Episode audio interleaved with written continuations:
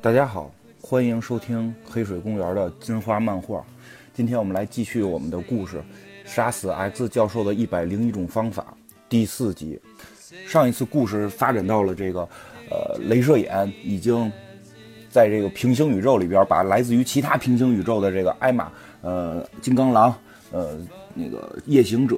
幻影猫几个人都救了出来，然后从这个玻璃罩子里救了出来。但是他们正在往外逃跑的过程当中，突然这个。记事就是这个平行宇宙的这个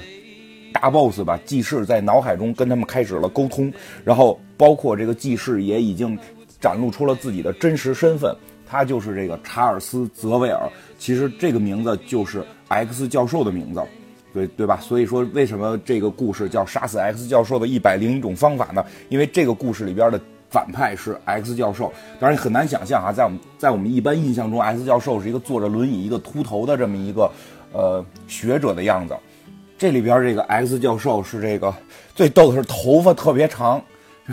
是一个白衣白衣帅男，一个长金色长发的白衣帅男。然后在这一集里边，这一上来这个 X 教授这个记事，他他就用他的这个精神思维、精神控制，然后再向这几个人，包括就是说救出来的这几个人，镭射眼、金刚狼。艾玛，然后夜行者和幻影猫在向他们大脑中开始输出了一种影像，就就来讲述他们这个宇宙到底是怎么回事儿。因为之前上一集开始，这个记事也向哎向这个镭射眼展示了一部分他们这个世界的这个大概的情况，但是并没有把后边更残忍的一部分说出来。因为上次他只是介绍到了他把万磁王打败嘛，但是这里边又都进一步去说了，说当我把这个。呃，万磁王打败的时候，而且从画面上看，是他是他亲自的把这个万磁王给囊死的，拿他这个呃一这个血精灵血精灵副本刷出来的这个这个法杖给万磁王给捅死了。但是呢，万磁王并不会这么简单的轻易的就被干掉，虽然说死掉了，但是说这个万磁王在临死之前还给他留下了一样礼物，当然这个礼物肯定就是带引号的礼物了，就不是什么好东西。是这个万磁王，他把自己的力量深入到了这个地核里边，然后让整个的这个熔岩铁浆，因为这熔岩里边含铁嘛，就可以受他控制，他就撕断了整个地球的地脉，而且这大气层呢也受这个电磁的影响嘛，然后整个这个大气层也被他全部破坏掉了，然后有数百万的人在一天内就都死掉了，剩下这些人也估计活不过一年。啊，这个时候呢，这个他们这个世界啊，这个记事这个世界最聪明的这些人就聚集在一起，要想一个办法能够解决这个问题。呃，聚集了神奇四侠里的这个神奇先生，我们一般管他叫神棍德，有点神神叨叨的。然后还有这个野兽，这个野兽是 X 战警里边呃比较厉害的一个科学家。还有这个黑豹，黑豹是这个之之前介绍过了，瓦坎达的国王嘛，他有这个震惊，有很高的科技。还有一个。看着是绿色皮肤的一个班纳博士，因为这班纳博士正常来说应该是绿巨人的时候才绿嘛，他这现在看着就是戴着眼镜、穿着衣服的时候也是绿的，因为估计他这个宇宙这个绿巨人可能可以保持这种形态吧。还有这个毁灭博士，毁灭博士是这个神奇四侠里的一个反派，但是呢，怎么讲是个科学家，还精通魔法，在这个反派里边这个地位也比较高。在有些情节里边也亦正亦邪吧。总之就是这些人，他们开始在这个圣马可的这个地方开始建造了这种能够将变种人的能量转化成一种保护地球的能量的机器。其实就可以理解为是一种发电机。有了这种机器，当变种人把自己的能量给输入到里边之后，这种能量就可以保护地球，让地球不被撕裂。一上来。第一个站出来的变种人，谁来当这个电池？就是他们这个宇宙的镭射眼。之前也讲了，这个呃万磁王和嗯 X 教授，就是这里边的这个技士，在这个宇宙对战的时候，这个凤凰实际上当初是在呃万磁王那边的，所以镭射眼在这个宇宙的女朋友并不是凤凰，也没有在这个宇宙看到有这个艾玛，所以很神奇的，在这个宇宙里边。暴风女和镭射眼是一对儿。这个当这个宇宙的呃镭射眼走进这个红色的玻璃罩子之前，还跟暴风女有了一次吻别。镭射眼进去之后就睁开了眼睛，这种无无尽的镭射光线就从他眼睛里边喷了出来。呃，据说镭射眼的这个能力并不是由自身的能量产生的，因为它里边还是要讲一些科学道理的。你不是说这个人有多少能量往外释放，他这个眼睛是说有一道。空间门，是一道异次元空间门。当他睁开眼睛的时候，就会连接一个全部由纯能量构成的宇宙。那个宇宙，那个次元就会有能量往外溅射。当然了，这个这么建设其实也是很耗体力的，所以他们这个镭射眼没多久就彻底的在他们的世界死掉了。虽然它治愈了地球，虽然它保护了电磁屏障，让这个地球的大气层能够稳定，但是它却去世了。这个时候画面一转，这个记事啊继续给大家讲这个他们这个历史后来怎么发展。但是呢，这块要说一句。这就有一个记事，在这个世界是一种什么形态出现？也不能说形态吧，就它是一种什么呃状态来跟这些人沟通的呢？他坐在一个椅子上，周围就是这种脑电波能量的这种增强仪。其实，在主世界里边，X 教授也经常用这种仪器，我们在电影里边也经常能看到。但是不一样的是什么？这个机器上边接了好多类似于灯泡似的这么一个呃玻璃玻璃的球，这球里边是好多好多的秃头的男人的头。其实从这也能看出来，他是利用了很多平行宇宙里边 X 教授的能力，就等于把这些平行宇宙 X 教授抓过来，然后用他们的大脑来去供养他这个脑电波仪器。所以有一种什么感觉，就是他可以同时拥有多个平行宇宙 X 教授能力的总和，所以他非常厉害嘛。从主宇宙来到这个平行宇宙的镭射眼，他就非常痛苦了。知道这一切之后，所以他就一直在询问。记事，他到底杀了多少人？一边询问，一边他用他的镭射眼把这个屋子他所在的这个武器库都给打炸，一扇一扇的门都打炸。因为之前也讲到了，呃，艾玛是打开一扇门之后看到了有好多镭射眼的眼罩，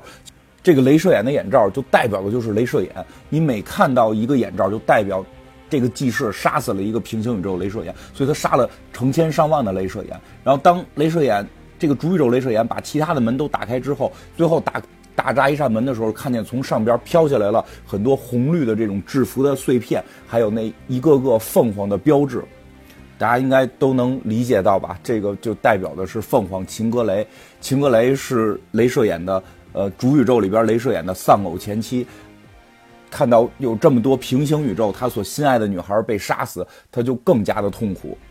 也弄不太清这个镭射眼是一种什么状态，因为这现实生活中可能也没有平行宇宙，我们也很难去理解，就平行宇宙里边的你喜欢的人到底是不是你喜欢人。但至少我觉得这种影射应该是非常在心理层面上是非常痛苦的。在被镭射眼不停的询问到底杀了多少变种人的情况下，基士给了一个特别炫酷的答案。这这个答案真的就是一种高高在上的感觉，他说比你想象的还要多。那么多我们所爱的人做出了我们所能想到的最伟大的牺牲，而且这是正是我们无数次带你来到这里的原因。我这个时候镭射眼就有点接近于崩溃了。什什么意思呢？就是季氏跟他说，就是这么多的英雄来到这里都应该是这种自愿的去来做这种牺牲的，你也应该来自愿的做这种牺牲，因为你只有牺牲了，你才能拯救这个地球，你才能拯救成百上千万的生命。你才能成为英雄。其实这个时候，有时候也会让我想到，到底生命和成为英雄之间，你该怎么去选择嘛？就是这里边后来继是继续去讲到，就开始鼓动镭射眼，最后一杀，说无论过去、现在还是将来，你都会是英雄。随着这些话，继世的这种超能力，这种脑控的超能力就发挥出来了，就把所有人全部都控制住了。不光是镭射眼，还有白皇后艾玛。然后幻影猫全部都倒地了。这个时候只有金刚狼，就是我们这个平行宇宙的这个金刚狼豪利特将军，他没有事儿，而且他还特别奇怪，他就说：“哎，艾玛，你不是精神能力者吗？你屏蔽掉他呀，你做不到吗？”然后这个时候艾玛就说：“不行，这个技师实在太强了，我的这个能力根本就没法抵抗。”但是这时候艾玛他们也发现，这个金刚狼为什么能完全？不会受到这种超能力的控制呢？因为这很很很奇怪啊！因为他们自己的各个宇宙里边的金刚狼，实际上都会被这种脑控给控制的，尤其是这么强的技师。但是这个金刚狼完全没事儿，因为我的头盖骨镀了艾德曼汀合金神之金属。这是一种什么金属呢？能让这个金刚狼，我们这个豪利特将军金刚狼，它比其他平行宇宙的镀了艾德曼金的金刚狼更厉害呢？所以今天也就正好。因为上次没时间说了嘛，这次就正好把这个漫威体系下的几种金属跟大家简单介绍一下。因为这里边经常会出现一个误区，就现在我们说的这个呃平行宇宙的这个豪利特将军金刚狼，他身上镀的这个爱德曼汀合金是神才能使用的一种金属，是希腊神，他是大力神海格力斯使的那个武器，一个大金棒的。这个金属是从这上边来的，然后这个我们一般所说的那个艾德曼金呢，实际上是二战的时候一个科学家，当然是在这个漫画故事里边了。二战时候有科学家以这个大力神的这个金棒为原型，说为灵感去想设计出一种金属，所以它的名字和这种艾德曼听。合金的名字是接近的，所以他最后取的叫爱德曼金。现在也有地儿叫亚爱德曼金。这个因为爱德曼金里最后分出好多种来。当初他们做这个金属的时候，用了很多镇金元素。一会儿也会提到另一种合金，就是另一种金属叫镇金。然后做出来的第一样武器，就是美国队长的那个盾牌。但是那里边是含很多镇金的嘛？镇金本身就是一种特别强的金属。一会儿我们也会介绍到。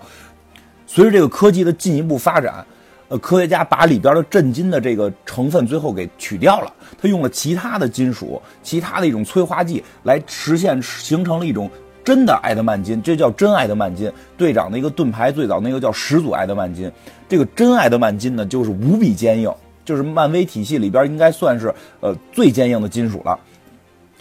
金刚狼的这个全身的骨骼就附的是这种爱德曼金。还有使用这种真爱德曼金的，就像二十三的爪子，X 二三的爪子嘛。还有这个奥创，奥创最后也是给自己做了一套爱德曼金的盔甲，这个非常坚硬嘛。所以说，这种真爱德曼金和我们现在这豪利特将军金刚狼身上的这个爱德曼汀合金神之金属，它不是一个东西。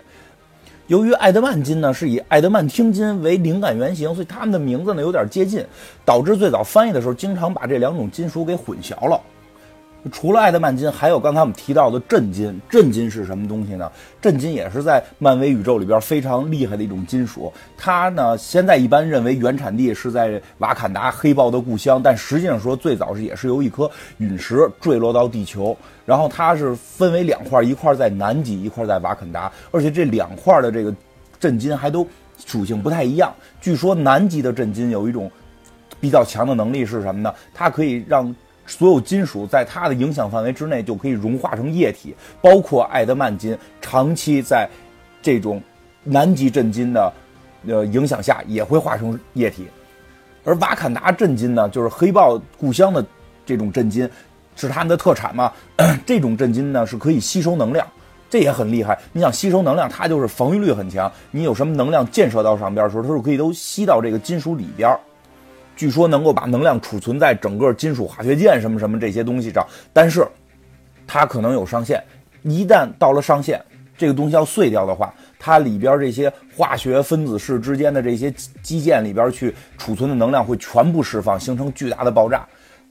一般来说，美国队长盾牌认为是这个震金造的，因为它第一块这个盾牌呢里边就含有大量的震金。后来黑豹又送过美国队长一块纯震金造的盾牌。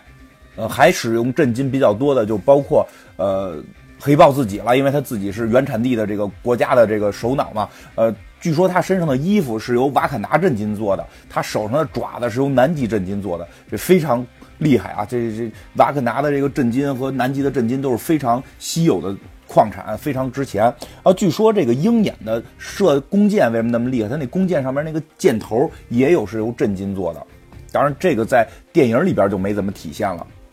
再有一种金属，就是雷神的锤子、奥丁的矛，这种北欧神话人使用的武器的原材料，它叫乌路金。这种金属的能力是什么呢？是可以储存魔法、放大魔法。比如雷神自己可以放电，然后他通过锤子就可以把电的这个魔法能量放得更大。这三种金属呢，是我们在漫威宇宙里边看到英雄经常能够使用到的几种重要金属。然后还有一种比这个稍微感觉差一点的，是一种爱德曼金的。仿制品爱德曼金的山寨版，说是叫做碳纳钢，说它全称叫卡本纳合金。这个没有爱德曼金厉害，但是有一点不太一样，什么？它是通过辐射，它是是这个被辐射的金属，所以它有一些特殊功能，比如说它可以抑制自愈因子的再生。这样的话，它打一些呃有自愈能力的人就会更占一些优势。比如说死侍的那个双刀就是用这种碳纳钢造的。但是回到故事里边来，我们所说的这个豪利特将军金刚狼，这个来自于平行宇宙的金刚狼，他身上所附着的这种金属，就是比刚才提到的这几种艾德曼金、震金、乌路金、碳纳钢都要厉害，是真正的神，真正的大神金属。我觉得也挺奇怪，他好像感觉希腊神要比他的北欧神厉害一些似的。这个，但确实是希腊神使用的一种叫做，呃。艾艾德曼汀合金之神之金属嘛，应应该翻译成精金会更合适一点，因为在像《指环王》的一些故事里边也提到过类似这种比较厉害的金属，他们会翻译成精金。这个具体的翻译我也不太懂啊，反正我们就是能理解这个金刚狼身上去附着的这种全部由金颜色。闪闪发光的这种金颜色的金属是这种大力神大金棒的这种金属做的，所以这种有神力的金属可以保护它，不会受到任何心灵感应的这种攻击。但是除了这个金刚狼，剩下的几位全部都倒地了。这个时候怎么办呢？其实也就真的是，我觉得呃，编剧设计的这个场景很巧妙。他们不是设计在他们倒倒地的这个位置是在。一个呃装备库嘛，就是他们能够看到很多之前的变种人死掉之后那些人的遗物所摆放的位置嘛。这个时候有一个人的遗物可以专门对抗这种心灵感应，大家应该能想到是谁了吧？就是万磁王的头盔。这个屋里边有各种各样的万磁王的头盔，然后他们赶紧就把这个万磁王的头盔戴在头上，就可以屏蔽住这个祭祀的心灵感应。特别逗的是什么呀？这里边这个白皇后艾玛，她还戴的那个头盔，不是一个跟我们常规见到万磁王那个头盔跟尿盆的戴的跟一个王冠似的那么一个发卡似的那么一个头盔。每一个平行宇宙里边这个万磁王头盔造型都不太一样，但是功能基本都一样。可能艾玛戴的那个是一个 相对娘一点的宇宙里边的万磁王的头盔吧，跟那个那个小王冠似的，挺好看还。之后呢，这个镭射眼就开始发挥了他作为呃领袖的这个能力了。作为这个呃 X 战警们的统帅，他开始安排了这五个人的呃每个人的工作，叫安排这个战术嘛。他说：“我们现在这个头盔可以屏蔽祭祀的攻击，但是我们也就没法通过呃艾玛给我们进行心灵沟通，因为 X 战警他们特别逗，他们一般。”组队的时候会有这种五人小分队的这么一个组织，因为像在呃弥赛亚那个故事里边，就是他们是有战术的，每个小分队里边要有一个心灵感应者，让这五个人的呃思维是能够通信的，就相当于是有这种耳麦，但是他们可以有更高效率的这种通信方式，就是直接用心灵沟通，然后可能里边还会有一个能够呃瞬间移动的，还会有一个能扛的，还有一个能打的，就真的跟这个下副本一样，得有战法木啊，这有这么一个组合。镭射眼这会儿还问了一下夜行者，这个小夜行者问了他一什么问题？就是你能不能瞬间移动到平行宇宙？就可见这个他觉得夜行者的能力能够爆棚的时候能够穿越平行宇宙。但是这个夜行者因为他岁数比较小嘛，他就说他只是在理论上面懂这个，但是他没有成功过，他觉得自己穿不了。那没办法嘛，他们就现在这五个人开始准备往外突击嘛。镭射眼的安排是什么呢？是由幻影猫呃。白皇后和夜行者他们去找飞机，就是说，因为他们是觉得他呃，镭射眼是通过坐飞机过来的嘛，他猜测这个飞机上边可能是有让他们能回到各自维度的这个办法的。然后，另外他要带着金刚狼去干另外一件事儿，干一件什么事儿呢？这夜行者还问呢，夜行者问就是你们去哪儿啊？镭射眼也没回答他，但是这个艾玛就能够明白，艾玛就说他们是要去杀这个祭祀。分成这么两波之后，这两波就开始各自行动。祭祀那边也已经得到消息了，就是镭射眼他们已经冲出来了，所以各种的他底下的这军队就来开始围追这两两拨人马。这个时候，呃，艾玛他们先是冲冲到了这个呃牢房外边，但是突然艾玛就把自己脑袋上戴的这个万磁王的头盔给摘掉了，因为他戴着这个头盔的时候，他的能力也就不能往外发射了。他摘掉这头盔，他有能力开始控制别人。他想控制谁呢？他开始去跟这个祭祀进行了。脑力上的 PK，哎，艾玛也真是算挺厉害的，他这个能力居然让这个技士也是口吐一口鲜血呀！但是这个技士还是能力比较强大，因为他接着好几百个 X 教授的大脑呢，他就说：“这个艾玛，你是不是已经冲昏头脑了？就你的能力还不足我的百分之一，现在你居然敢把帽子摘下来，那就让我看看你们到底想干些什么。”就这样，技士就轻易的把。呃镭射眼所制定的计划都看明白了，然后艾玛同时也受到了这种心灵感应的攻击，也口吐鲜血，倒地不起。那么这个临时组建起来的来自各个平行宇宙的 X 战警是否能够逃出纪事的这个平行宇宙呢？咱们之后再讲。